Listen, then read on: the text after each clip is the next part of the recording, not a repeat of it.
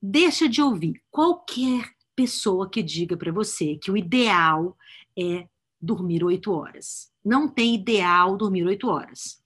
Cada ser humano dorme conforme a sua cronobiologia. Lógico, se uma pessoa dorme duas ou quatro horas, ela não está dormindo o suficiente, certo?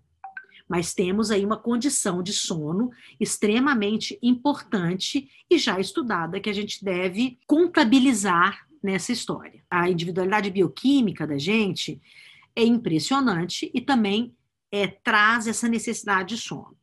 Você, inclusive, tem lá no, no timing a coronabiologia e a ação. Eu vou resumir. O nosso relógio biológico, cada um tem seu ritmo, ele tem esse ciclo de 24 horas. Então, ele determina coisas bem complexas, é, mas coisas bem simples também, como o horário que você vai adormecer, o momento de despertar e a necessidade de sono. É o que a gente chama de dos, desses cronótipos todos que vocês estudaram. Coruja, terceiro passo de cotovelo, que eu acho que já decoraram isso. Tem gente que precisa de 10 horas diárias de sono. Eu preciso de 8. Sem 8 horas eu fico bem estragadinha, tá? Guarda isso, então, para você ter a necessidade é, adequada para o seu sono. Quem precisa de menos horas de sono não é um gênio da produtividade, por isso. Então, quem precisa de mais horas não é preguiçoso.